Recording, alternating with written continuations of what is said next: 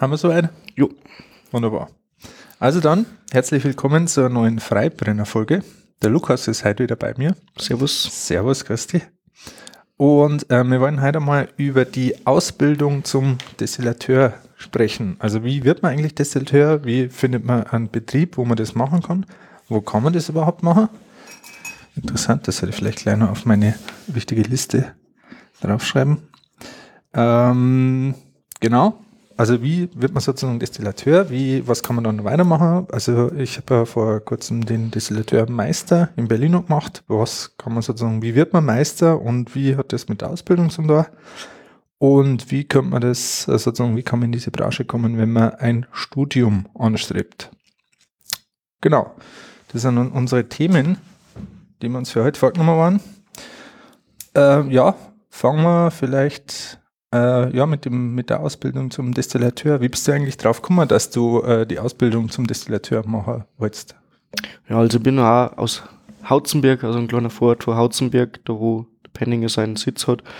Und bin da auch zur Schule gegangen. Und mein Lehrer, also mein Schulleiter damals, hat mich da mal darauf aufmerksam gemacht, dass der Penninger einen Azubi Destillateur sucht hat, einen zum Ausbilden. Naja, und da habe ich mich dann nochmal schlau gemacht, habe mich da mal ein wenig informiert, was ein Destillateur eigentlich den ganzen Tag tut.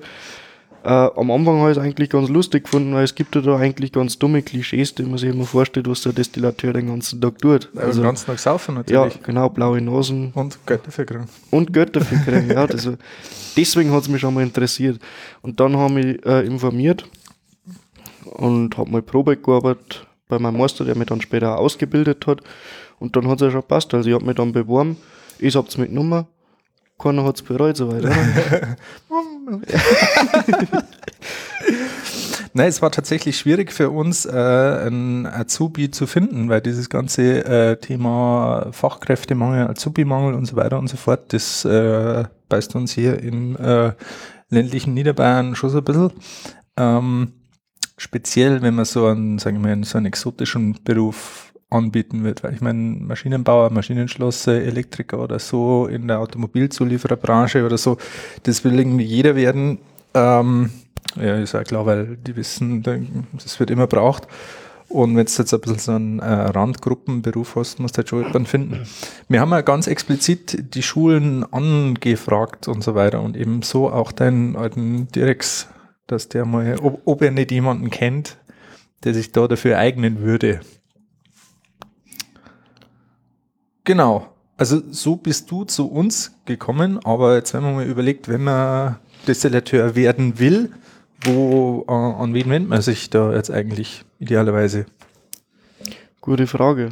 Also es ist auch nicht der Beruf wie jeder andere. Man muss, man muss damit klarkommen, dass man mal fort ist. Also Berufsschule zum Beispiel mhm. in Dortmund, da werden wir dann später nochmal drauf eingehen. Auf jeden Fall. Ähm, man muss sich auf Messen präsentieren können, man muss mit Leuten reden, man muss vielleicht eine gewisse Kreativität auch mitbringen oder Interesse an alkoholischen Produkten. Ja, an wen wendet man sich? Ich weiß nicht. Also, was ja, du, ja, äh, welche Zielgruppen darfst du ansprechen? Also, wenn ich jetzt sozusagen ähm, Schüler wäre, der sich um einen Ausbildungsplatz überlegt und, und, und ich würde Destillateur werden wollen. Also erstens mal, Destillateur ist ein lebensmittelverarbeitender Betrieb. Das bedeutet, also man muss eigentlich schon einfach so äh, ja, man muss schon Affinität zu Lebensmitteln an, an sich haben. Und es ist halt einfach kein Büroarbeitsplatz. Es ist äh, Handwerks- oder Industriearbeitsplatz. Und Anspr erster Ansprechpartner waren für mich natürlich die örtlich naheliegenden Brennereien. Es ist natürlich so, Schnaps, Brennereien, Spiritosenhersteller gibt es in Deutschland heute nimmer so sonderlich viel. Ich glaube, es sind insgesamt 2200 Personen, die überhaupt nur in ganz Deutschland in der Spiritosenbranche sind. Aber ich denke mal, jeder kennt irgendwie eine Schnapsbrennerei oder so in seiner Umgebung. Es muss jetzt, es wird wahrscheinlich nicht direkt in derselben Stadt sein, wie jetzt so bei dir, aber ich sag mal, in einem Umkreis von 20 Kilometer ist jetzt für, wenn man am Land ist, ist das eigentlich keine Distanz. Und dann fängt man halt da mal an und dann, äh, also wie gesagt, die meisten Kollegenbetriebe, die ich kenne, die sind ja dann ganz froh, wenn, wenn sich jemand meldet, ähm, der das machen würde.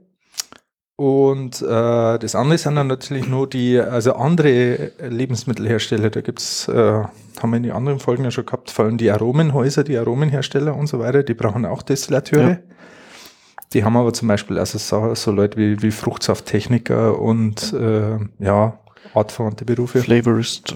Äh, Flavoristen, ja, das ist, da muss glaube ich schon ziemliche, da muss glaube ich schon irgendwie zum, studiert haben. Oh, wobei nicht, nicht zwangsläufig gibt da Destillateure, die zum Flavoristen sich die dann weiter weitergebildet haben. Genau.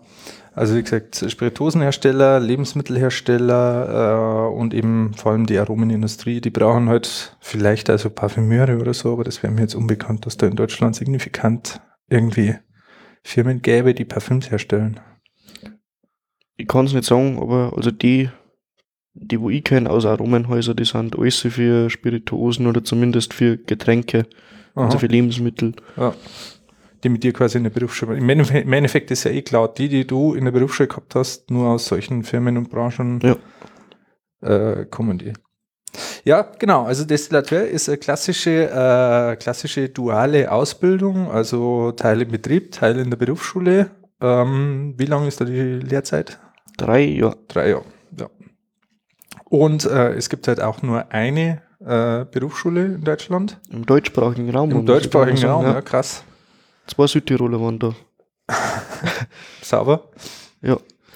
Ähm, Österreicher normalerweise auch Schweizer. Also wie gesagt aus dem deutschsprachigen Raum. Aber die meisten kommen schon aus Deutschland. Mhm. Süddeutschland überwiegend. Okay.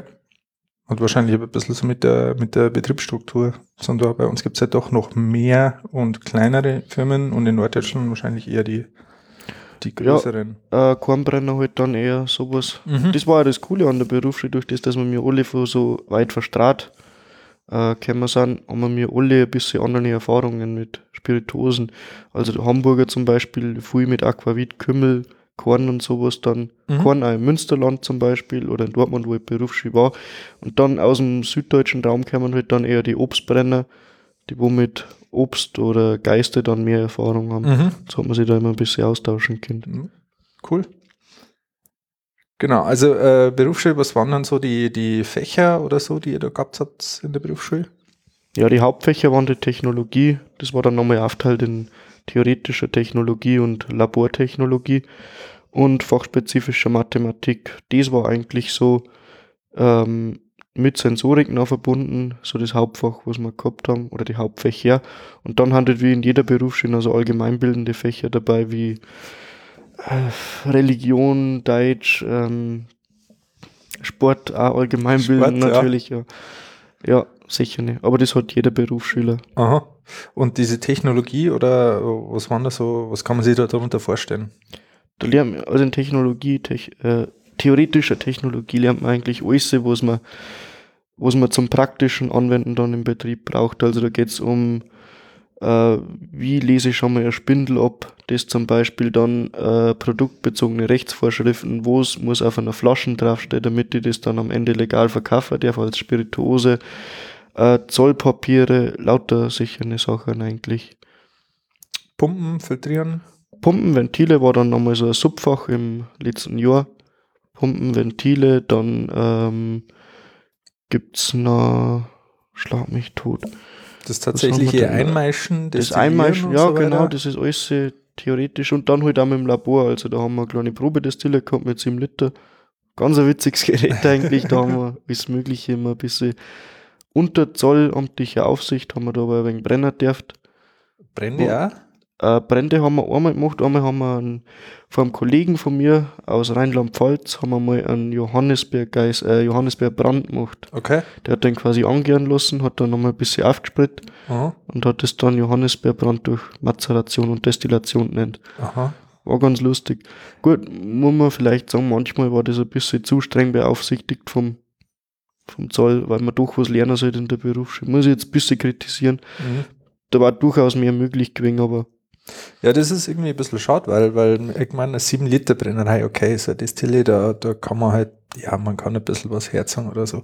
Aber dann sollen es doch einfach, äh, sag ich mal, eine 50 Liter Brennerei hinstellen, äh, zollamtlich verschlossen mit einer, mit einer Alkoholmessuhr und dann nachmittags gib ihm. Ja, oder man geht einfach nicht immer direkt vom Worst Case aus, dass da der Hausmeister von der Schule in der Nacht kommt und brennt da die ganze Nacht irgendwie unversteuerten Schnaps ab. Mal, um dieses ist ja ja gegangen, dass da nix irgendwie. Das ist doch affig, oder? Das ist affig. Das darf man ruhiger mal sagen, lässt man jetzt einmal erwähnen.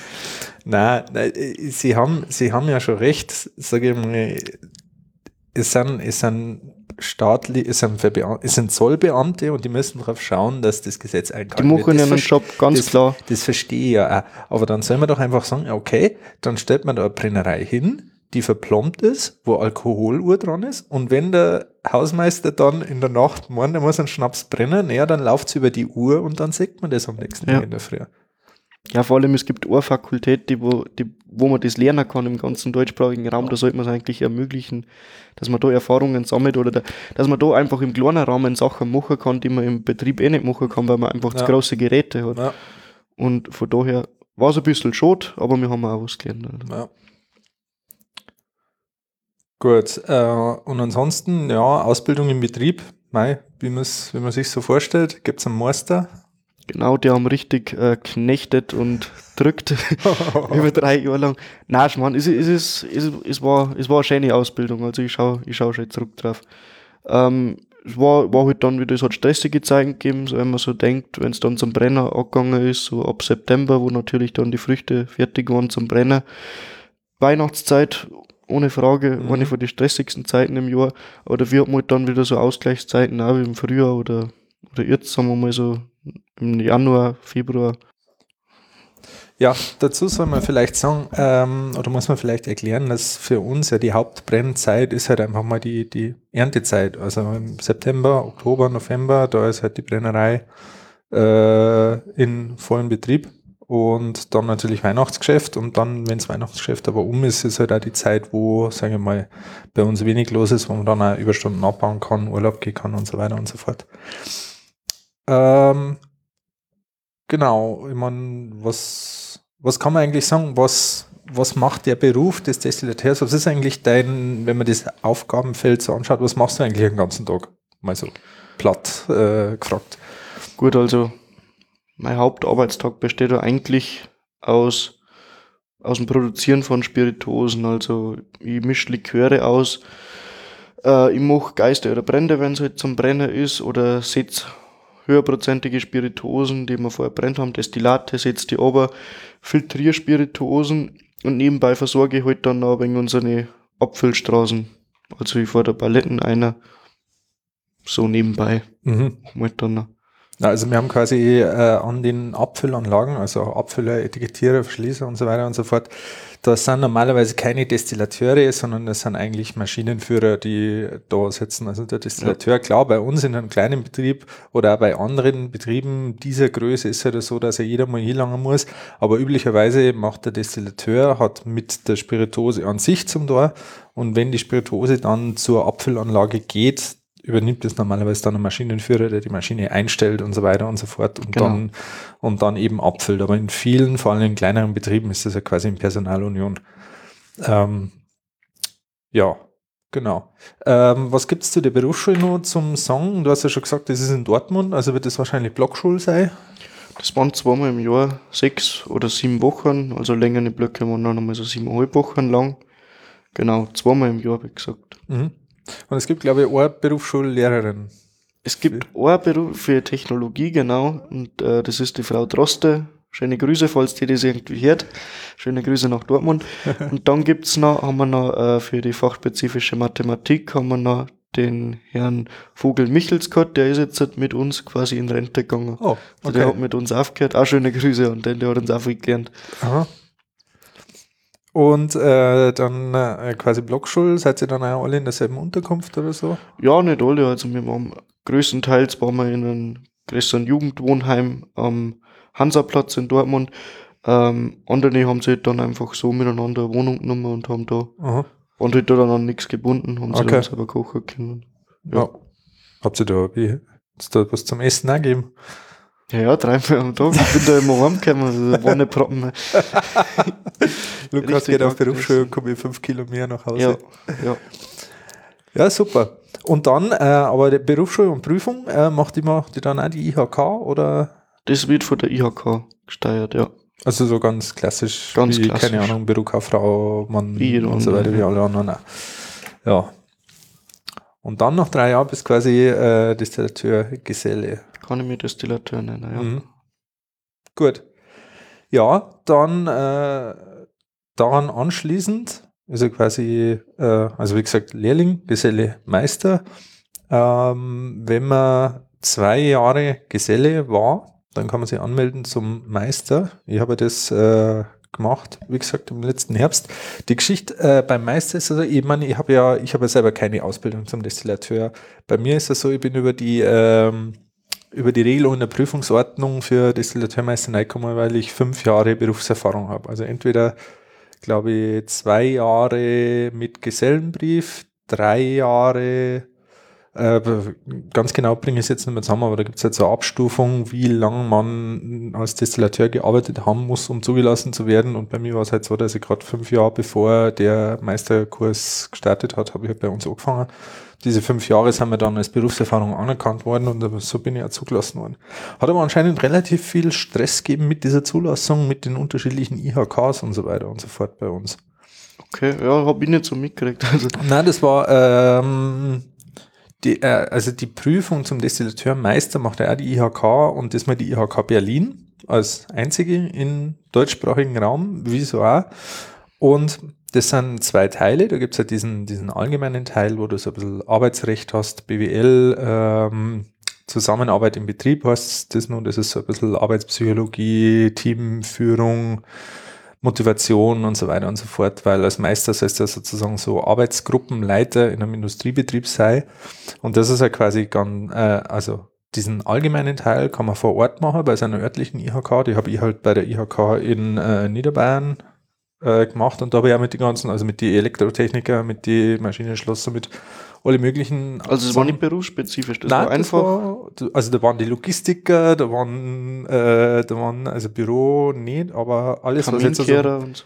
Nein, das ist Handwerk. Ach so, okay. Also alle quasi Industrieberufe im Bezirk Niederbayern sind da miteinander geprüft worden. Nur war es so, dass zum Beispiel die äh, Elektriker und so weiter, und so, also nicht die Elektriker Handwerk, sondern die Elektrotechniker Industrie und so weiter, die haben dann nur so ähm, Physik, Technik und so weiter gehabt. Die haben halt keine Ahnung, die haben Schaltungen, Volt, Ampere und so weiter berechnet und das habe ich natürlich nicht machen müssen, weil wir haben halt unseren fachspezifischen Teil dann in Berlin gehabt. Und die haben halt alles miteinander in Niederbayern gehabt. Genau, und dann bin ich, äh, also zuerst die Zulassung gemacht, dann muss man einen Ausbilderschein machen, weil als Meister bist du ja automatisch Ausbilder. Das bedeutet, du musst halt eben diesen Ausbilderschein machen, der dauert auch eine Woche, wird auch mit Prüfungen abgeschlossen und so weiter und so fort. Und dann äh, könnte man theoretisch eigentlich direkt zur Prüfung gehen, die alle drei Jahre stattfindet. Es sei denn, sie fällt mal aus, weil zu wenig Leute sich anmelden, dann findet es nur alle sechs Jahre statt. Also ich meine, da sieht man schon, wie, wie viele Leute da immer sind und wie groß das Ja. Berufsfeld eigentlich ist. Also wir waren Aber es sind mehr wie, wie, wie vor einiger Zeit. Genau, genau, es sind wieder mehr geworden. Also der Destillateursberuf und auch die Destillateurmeister werden wieder mehr. Zum Glück, weil ich meine, sonst wäre es ein ziemlicher Geriatrikerverein gewesen, Ja. wo mehr Leute wegsterben als, als nachkommen. Genau, aber damit man diese Prüfung schafft, äh, macht man eigentlich üblicherweise noch eine Meisterschule, die ist eben in Berlin am Institut für Gewerbe und Biotechnologie. Also man kann das theoretisch, man kann die Meisterprüfung, wenn man lustig ist, ablegen, ohne Genau. dass man davor die, die zehn Wochen Schule gemacht hat. Genau, könnte man theoretisch machen. Und ich sag mal so, es hat von, also ich hätte es nie geschafft ohne der Schule. Schon nur, weil ich im Fachrechnen eine absolute Niete gewesen war, weil ich halt das nie gehabt habe. Aber wenn ich mir überlegen, so, so meine Kollegen, der Paul oder der Lars oder so, die hätten das wahrscheinlich auch ohne Meisterschule geschafft. Ich bin aber trotzdem der Meinung, dass es sinnvoll war, dass die dort auch mit dabei waren, weil da viele Fächer und so weiter noch gemacht werden oder behandelt werden, die in der Berufsschule für die Ausbildung noch nicht gemacht werden. Also vielleicht gehen wir es mal kurz dann nachher durch, was ich alles so an, an Themen da gehabt habe. Genau, ich habe da meinen Ordner da mit meinen Unterlagen. Jetzt muss ich sagen, äh, vielleicht noch als Erklärung für unsere Zuhörer, weil ich habe den direkten Vergleich auch zu einem Studium, also zu einer Ausbildung an der Uni. Und bei einer Uni-Ausbildung muss man sagen, da geht es immer sehr, sehr stark ins Detail, sehr, sehr stark in die Tiefe und da gibt es ein paar Fächer und da geht man unglaublich tief rein. Und dazu im Vergleich die praktische Ausbildung, die Distillateur-Meisterausbildung, die war extrem breit aufgestellt. Wir haben extrem viele unterschiedliche Fächer gehabt, aber natürlich nicht mal ansatzweise vergleichbar von der, von der Tiefe her. Also ich sag mal, Fachrechnen oder so war noch, war noch sehr, sehr happig. Aber dann gab es so Sachen wie zum Beispiel da Gefahrgutverordnung oder so oder Risiken und Haftungsfragen. Ja, mei, das hat man halt dann, da war mal einer da, hat einen Tag lang einen Vortrag gehalten oder sozusagen eine Unterrichtseinheit, einen Tag über das Thema und das war's dann. Aber ja, was haben wir da gehabt? Arbeitssicherheit, Qualitätskontrolle, äh, Betriebswasser, da ist über die ganzen Wasserfragen gegangen und so weiter, weil äh, die Qualität vom Wasser natürlich schon extrem wichtig ist mhm. dann für die, für die Spirituose. Und ich meine, es macht halt einen riesen Unterschied, ob du jetzt da im Bayerischen Wald hast und da halt dein, dein Gebirgsquellwasser quasi direkt aus der Leitung kommt oder ob du, keine Ahnung, Worst Case in Berlin bist mit über 20 Grad deutscher Härte und halt dein Wasser erstmal ja, komplett aufbereiten musst. Ja. ja. Ähm, Brennereitechnologie, das war halt auch so was, okay, wie wird, wie werden unterschiedliche Spirituosen gebrannt, keine Ahnung, Cognac, Armagnac, Rum, Tequila und das ganze Zeug, wie sind die unterschiedlichen Sachen. Äh, Brand- und Explosionsschutz war ein ganz wichtiges Thema, habe ich mitgekriegt, weil das war nämlich dann auch in der Prüfung ein Thema, also in, in der mündlichen Prüfung. Dann, wie gesagt, Fachrechnen. Im Fachrechnen für Destillateure, da muss man halt so, ähm, ja, Volumen berechnen, ein bisschen Thermodynamik, Flüssigkeiten, ähm, Pumpdauern und so weiter. Und dann muss man halt Rezepte berechnen. Wie viel Wasser braucht man, um, was weiß ich, 5000 Liter eine Spirituose auszumischen, wo man, keine Ahnung, 1200 Liter Destillat hat und so weiter und so fort. Wie viel Zucker muss man dazugeben? Wie verändert sich diese Volumendichte dieses, dieser Mischung, wenn man so und so viel Zucker dazu gibt? Ähm, also es ist eigentlich alles keine, keine höhere Mathematik oder so, aber äh, man haut halt schnell einen Fehler rein und der Fehler ist halt dann auch äh, recht schnell, recht gewichtig und deswegen ist es schon wichtig, dass man da einfach Übung kriegt. Geht es halt auch darum, dass man sozusagen sorgfältig rechnet, auch in Drucksituationen.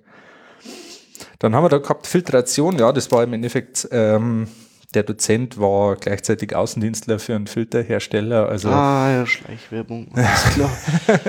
der war aber erstaunlich, äh, erstaunlich, äh, sage ich mal, neutral in Anführungsstrichen. Der hat zwar seine Firmenpräsentation dabei gehabt, aber der hat uns gegenüber gesagt, also das, keine Ahnung, das kennen wir immer sehr gut, aber unsere Kollegen von der und der Firma machen das auch, bla bla. Das war relativ, relativ gut, muss ich einfach sagen. Also relativ neutral hat er das gemacht. Dann, ja, dieses Gefahrgutverordnung offiziell muss das natürlich beachten, weil jeder Alkoholtransport ja eigentlich ein Transport eines Gefahrguts ist, aber es ist halt also mal, das hast du mal angehört und ist dann eine mhm. Prüfung nicht drangekommen. Dafür Gesetzeskunde war so ein Mehrtagesblock, da ist wieder drum gegangen, wie, wie sind die Pflichtangaben von Etiketten und so weiter, wie muss, äh, wie muss die Verpackung ausschauen und so weiter, damit das ein verkehrsfähiges Lebensmittel ist. Maschinentechnik, wieder das ganze Pumpen, Filtrieren äh, und so weiter und so fort. Mikrobiologie, das war bei uns in erster Linie so Hefen anschauen im Mikroskop. Das war ganz geil, unterschiedliche Hefestämme und dann. Also aktive Hefen? Ja, genau. Lebendige Hefen in der Petrischale und dann schauen wir uns mal an, was unterscheidet die Hefe von der Hefe. Und das war das, Lustige. Nicht, hätte ich auch du, hättest, du kannst sozusagen, du hast die Petrischale gekriegt und da stand halt irgendwie so handschriftlich schlecht lesbar stand drauf, was für Hefe das war und dann hast du halt erstmal die Petrischale aufgemacht und hast erstmal reingerochen. Dann hast du schon anhand des Geruchs von der Petrischale hast schon gemerkt, dass das ganz unterschiedliche Hefestämme sind.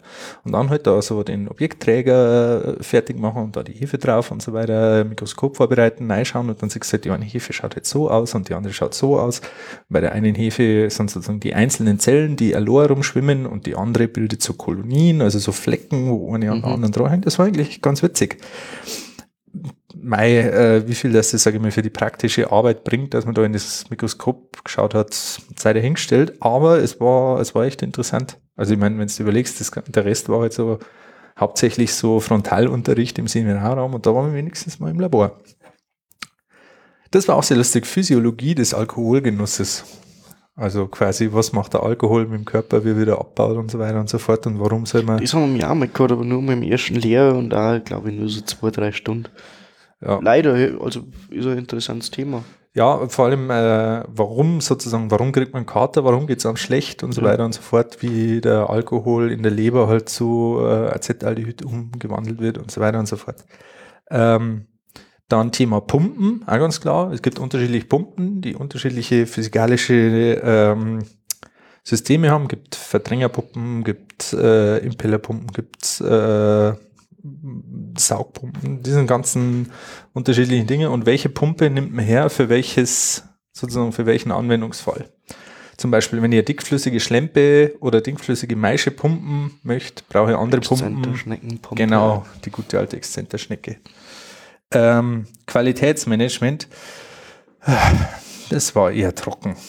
Das war auch sehr wichtig, weil Qualitätsmanagement äh, ist halt einfach das A und O von einem Lebensmittelbetrieb, aber es ist halt in erster Linie Dokumentation, Dokumentation, Dokumentation. Viel Kaffee. Ja, auf jeden Fall. Ich habe übrigens äh, ab dem dritten Tag wurde mir verboten, äh, Kaffee zu kochen. Weil mein Kaffee einer irgendwie zu stark war. Ich war halt gewohnt, mein Informatiker-Kaffee. zu, zu Bundeswehrzeiten waren sie alle nur begeistert von meinem Kaffee, aber die Destillateure waren alle so, nein, nein, nicht den Stefan. War das dann so ein richtiger schwarzer, dunkler Kaffee in einem, in einem Metalldegel? Ja, ich sag mal so, wenn man einen Löffel reingestellt hat, dann hat er den Rand nicht berührt. gut, gut. Ja. Und dann hat, äh, dann hat der Paul das übernommen, das Kaffee mal. Ähm, Rezept- und Produktentwicklung, das war beim Siegbert. Da haben wir auch schon eine Podcast-Folge äh, gehabt mit mir. Das war super. Da haben wir halt die unterschiedlichen äh, Kräuterdrogen und so weiter äh, durchgegangen und die unterschiedlichen Spirituosenkategorien und dann haben wir sozusagen vormittags immer die Drogen besprochen und nachmittags haben wir dann äh, sensorische Verkostung gehabt. Der hat dann immer so drei, vier Körbe voller Spirituosenflaschen gehabt und dann, ja, und das und das und das. Und dann Genau. sind, sind die Gläser quasi rundum gegangen und dann hat jeder das mal probieren dürfen.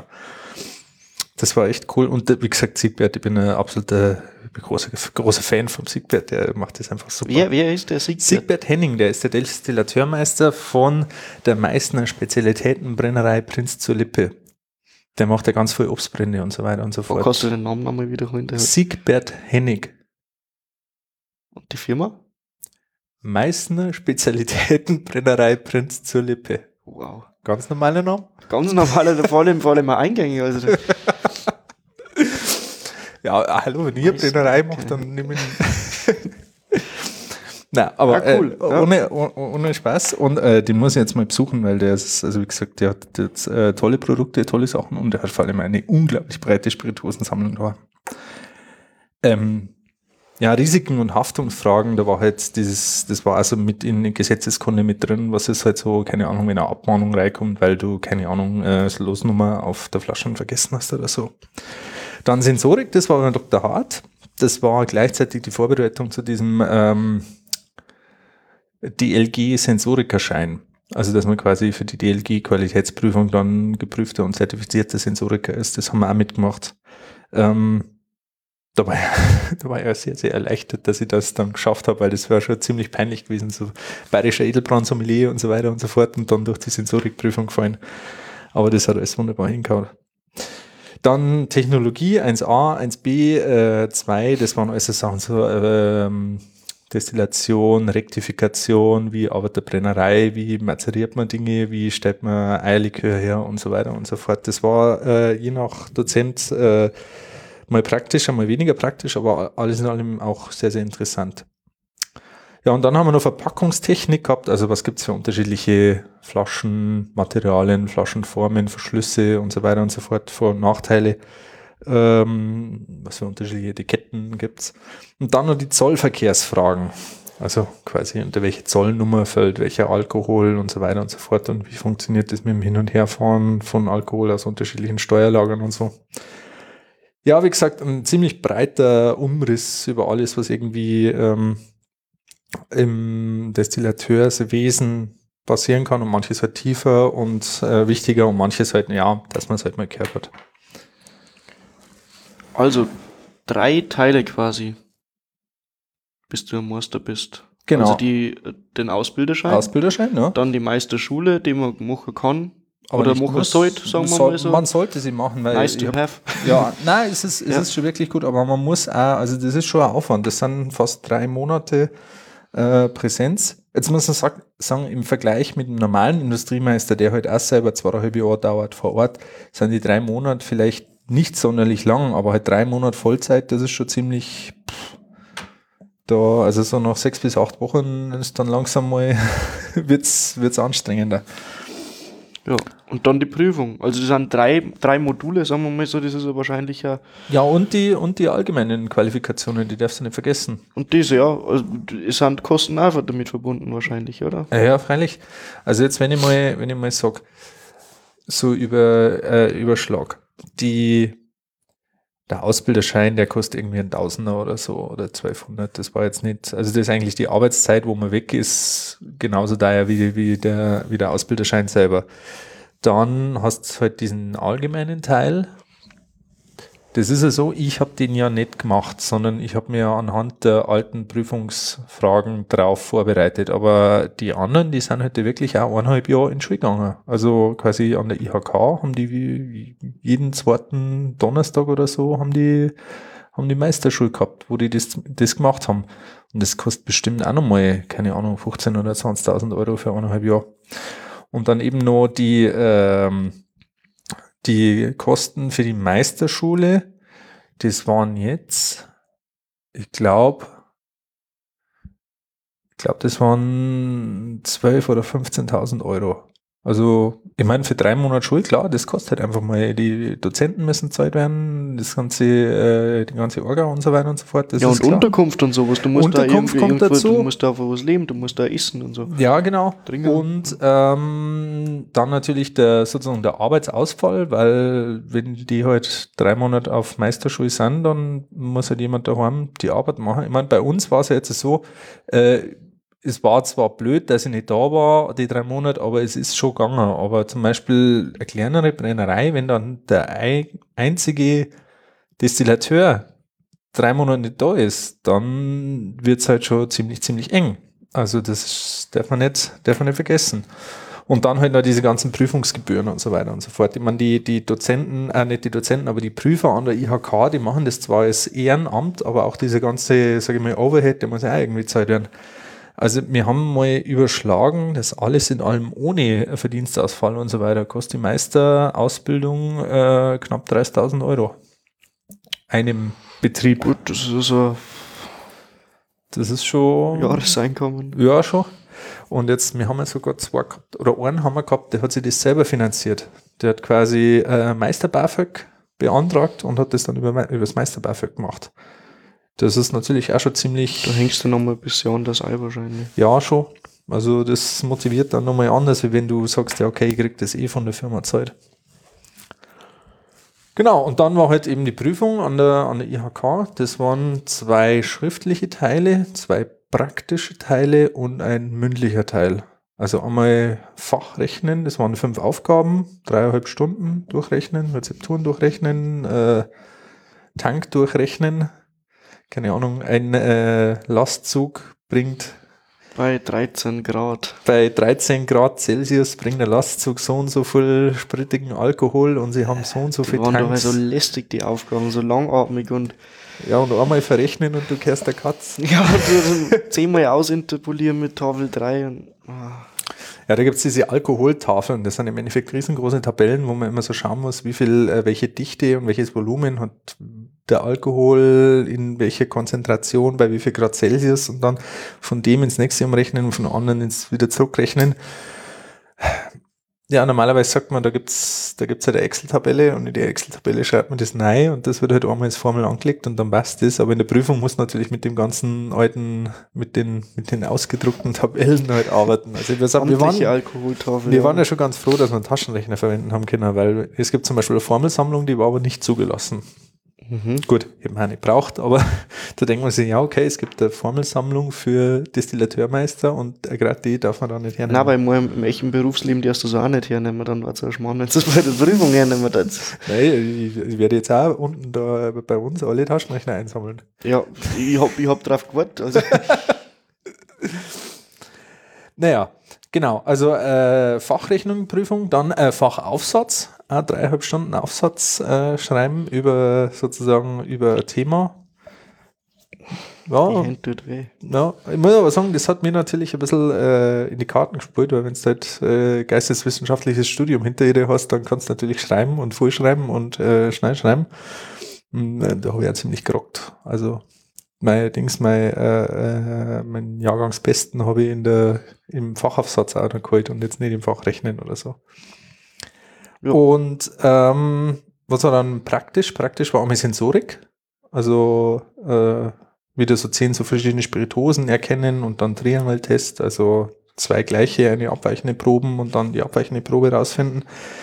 Ähm, dann die Halbliterprobe, also quasi, wir haben eine Spirituose vorgegeben gekriegt und haben die unterschiedlichen möglichen äh, Inhaltsstoffe, also Alkohol verschiedener Art, also Neutralalkohol, Korn, gelagerten Korn, dann verschiedene Destillate, also bei uns war es halt offensichtlich ein Kümmel oder ein Aquavit. Und dann war halt, mei, waren halt verschiedene Kümmeldestillate, Kümmelaromen, Aquavitdestillat, Aquavitaroma, äh, Kümmelöl, Anisöl, Fenchelöl, ähm, Zucker waren da, Zuckersirup und äh, Zuckercouleur als Farbstoff. Und dann kriegst du ja quasi eine Spirituose und dann musst du halt nachbauen und musst die Rezeptur berechnen und so weiter und so fort. Ähm, da muss das Etikett noch schreiben, dass das Etikett halt auch stimmt. Also alles in allem muss man sagen, das ist schon äh, echt ziemlich anspruchsvoll. Und da kann man auch ziemlich, da kann man ziemlich daneben gelangen, wenn man nicht aufpasst oder wenn man einen blöden, blöden Doktor erwischt. Und mündlich war dann nur so, ja, bei mir war es jetzt so ein mündliches Fachgespräch über eben Brandschutz, Explosionsschutz und so weiter und so fort. Dann über Thema Gin, das war natürlich, das war natürlich ziemlich in die Karten, äh, in die Karten gespielt. Ich war irgendwie der Vorletzte, der dran war und alle vor mir haben das Thema Whisky genommen, weil das halt auch, da kannst du halt auch Kannst schön, früh da erklären, kannst du ja. viel erklären, kannst viel erzählen und jeder weiß ein bisschen was über Whisky und ich habe halt dann das Thema Gin und Wacholderbrände genommen und dann und die Prüfungsausschuss, ja, endlich einer, der nichts über Whisky sagt. ja, genau, und dann haben wir aber am selben Tag, also quasi am dritten Tag, haben wir dann gleich nachmittags nach der mündlichen Prüfung die äh, Noten gekriegt und abends dann halt noch schick feiern gewesen im Max und Moritz in der Oranienstraße. Ah, das ist doch, äh, so Altberliner äh, Wirtshaus. Der, da haben wir Ja. dann auch, also jetzt haben wir ein bisschen klischeehaft, da haben wir den Schnaps dann nicht in Gläsern, sondern in Flaschen geordert. ah, okay. Ja, Ja. gut, da waren wir dann wieder bei den Klischees. die Ja, aber wir, wir haben nur wenige Flaschen äh, und wir haben ja die erfahrenen Destillateurmeister, die im Prüfungsausschuss waren und so weiter, die haben uns ja geholfen. Ja, die, Also irgendwie waren wir 20, 25 Leute an so einer Meisterfeier. gut. Gut, äh, und genau, ich wollte noch ein bisschen was sagen, was könnte man, wenn man jetzt sagt, man möchte jetzt nicht den dualen oder den praktischen Ausbildungsweg machen, sondern man möchte äh, sozusagen über Studium kommen. Also die klassischen Leute, die dann wahrscheinlich nicht als Destillateur arbeiten, aber halt, sage ich mal, als technischer Ingenieur für Getränke, Mittel und Spirituosen und so weiter. Der Klassiker ist, äh, denke ich mal, die Lebensmitteltechnologie.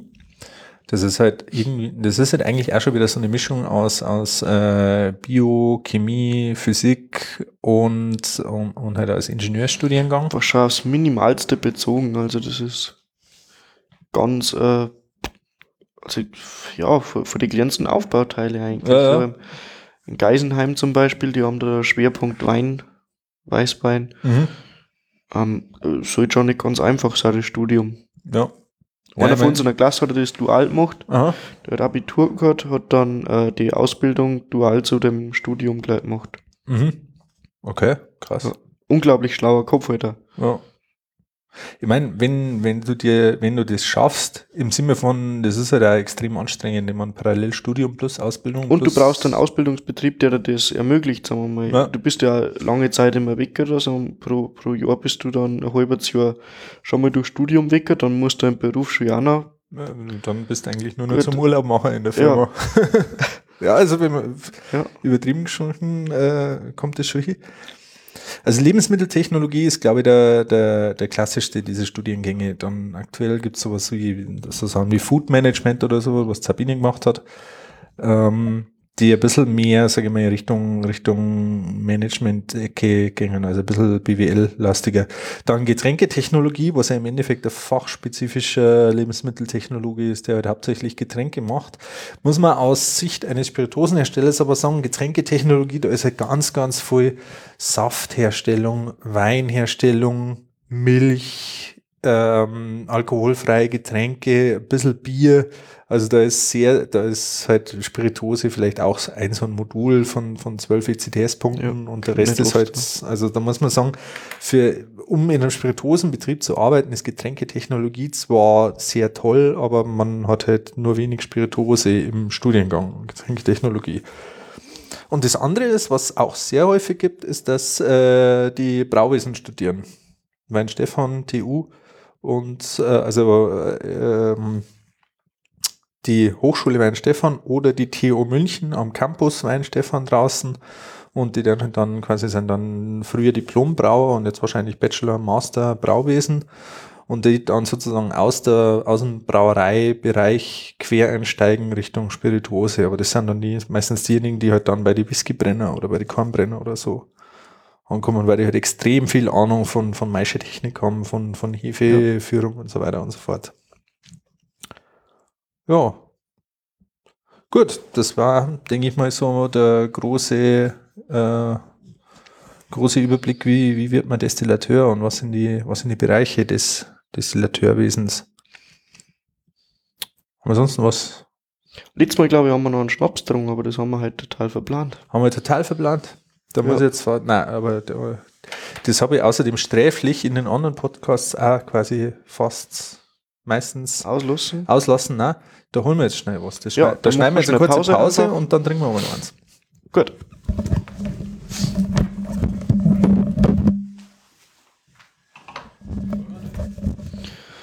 So, willkommen zurück. So, wir haben es gefunden. Und zwar ähm, ein Gin. Surprise, surprise. Ja. Helsinki Dry Gin aus der Helsinki Distilling Company in Helsinki. In Helsinki, daher der Name. Ähm, da haben wir auch gleich noch eine Geschichte dazu, eine kleine Anekdote, weil du warst ja bei denen. Ich war bei dir, also im dritten Lehrjahr dann. Genau. Vor, das war 2017, Januar bis März, drei Monate unter, unter der Fuchtel von Mikko Mykkänen. Mikko Mykkänen. Mikko Mykkänen. Das ist ein, ein finnischer Name, wenn ja. wie es sonst keinen ist, gibt. Ist, er ist auch ein Finner, wie es sonst keinen gibt. Allerdings. Wahnsinn. Nein, es war eine super schöne Zeit. Ein kleines Unternehmen, aber im großen Aufbau. Die haben ähm, haben enorme Umsätze gemacht. Also auf, auf, die, auf die Größe von dem Betrieb, das sind da nur, das sind drei Leute und einer davon ist, äh, ist der Brennmeister, die anderen zwei sind eher so für fürs Marketing und dann haben sie jetzt seit äh, letztes Jahr noch ein Bar dazu gekriegt, damit die in Finnland ja noch nicht ja. Tastings machen können, sonst müssten die jetzt mal eine Bar mieten, damit die ein Tasting machen können mit ihren Produkten. Ja, vielleicht eine, eine, kurze Geschichte, wie es zu der Kooperation gegangen ist, weil ich habe das quasi eingefädelt, dass du da ein Praktikum im Ausland machen darfst, weil wir uns genau. gesagt haben, es wird mal Zeit, dass du aus Rassereit rauskommst. Aus Rassereit, ja. Ja, genau. Ähm, ich habe äh, den, nicht den Miko, aber den Seamus habe ich kennengelernt und zwar, äh, ich habe in Helsinki studiert, ich habe da Kumpels und ich war da vor zwei Jahren, äh, haben einen Sommerurlaub gehabt und habe rausgekriegt, dass es in Helsinki jetzt auch wieder eine Brennerei gibt. Und dann habe ich über meine Pressekontakte und so weiter habe ich schon gewusst, dass da jemand, äh, die jemanden kennt von dieser Brennerei, habe da gesagt, ja, okay, kannst du nicht mal so sagen, ja, da wird es aus Deutschland einer kommen und so. Long story short, ich habe halt dann quasi den Seamus dort getroffen und der hat mir alles gesagt und das war halt extrem witzig und wir waren uns sympathisch und so weiter und so fort. Und dann haben wir ausgemacht, ja, wenn es mal ist, schicken wir uns mal gegenseitig unsere Azubis und so weiter zum Praktikum machen, zum Hospitieren und so weiter. Und dann, ja, äh, im Endeffekt ein Jahr oder eineinhalb Jahre später haben, wir das, dort, ja, haben wir das tatsächlich gemacht. Ja.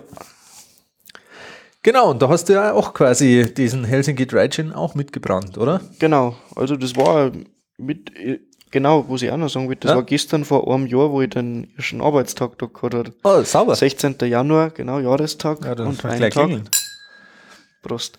Ähm, genau, da habe ich dann gleich mal äh, Gin Mazerat angesetzt, das dann am nächsten Tag gleich brennt hat. Ich mazerieren 24 Stunden. Mhm. Nice. Ja. 47 Atü. Ja.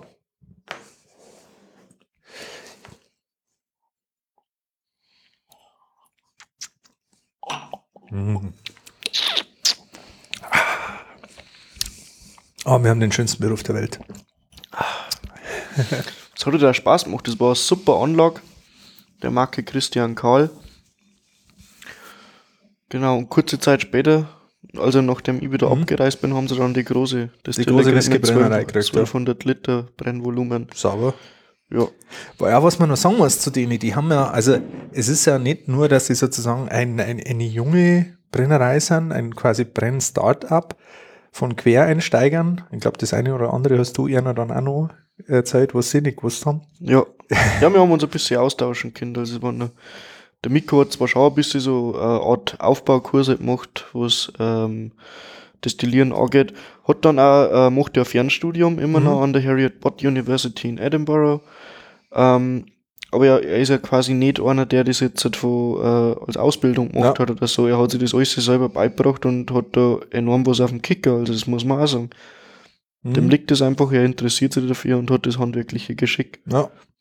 Wa- Was ich noch sagen wollte, ist, dass man, also wenn es einen Ort gibt auf der Welt, wo beschissener ist, eine Brennerei zu starten als in den nordischen Ländern, dann, dann ist das wahrscheinlich irgendwie, keine Ahnung, in Saudi-Arabien oder so, weil die haben extreme Hürden, äh, eine Brennerei zu starten. So weitgehend, dass die quasi an, an ihrer Brennerei außen an der Tür durften die nur ein ganz, ganz kleines Schild, wo halt dann der Helsinki Distilling Corporation und die Adresse drauf gestanden ist, weil wenn ihr ein größeres Schild ihrer Brennerei an ihr eigenes Gebäude dran gemacht hätten, dann war das ja quasi wieder Alkoholwerbung gewesen und Alkoholwerbung ist ja in Finnland strikt verboten, speziell Ja. für harten Alkohol. Und geht halt so weit, dass sie zum Beispiel in ihrer eigenen Brennerei keine Tastings haben anbieten dürfen, weil sie keine Schanklizenz gehabt haben. Und Genau. deswegen haben sie das mit dieser, mit dieser Bar machen müssen, dass sie quasi eine Bar in ihrer Brennerei aufmachen, damit sie eine Schanklizenz kriegen. Das ist ja der witziger Schuppen, das war ganz früher mal ein Kohlekraftwerk. Das ist, äh, mei, das, das hat vielleicht 100 Quadratmeter und zwei Stockwerke und dann haben sie noch den, den Heizturm. Mhm. Da haben sie jetzt halt auch Bänke aufgemacht für so Tasting. Das ist ein, ein- also der hipster Betrieb überhaupt. Wirklich lustig. Und dann haben die da lustige Leute drin.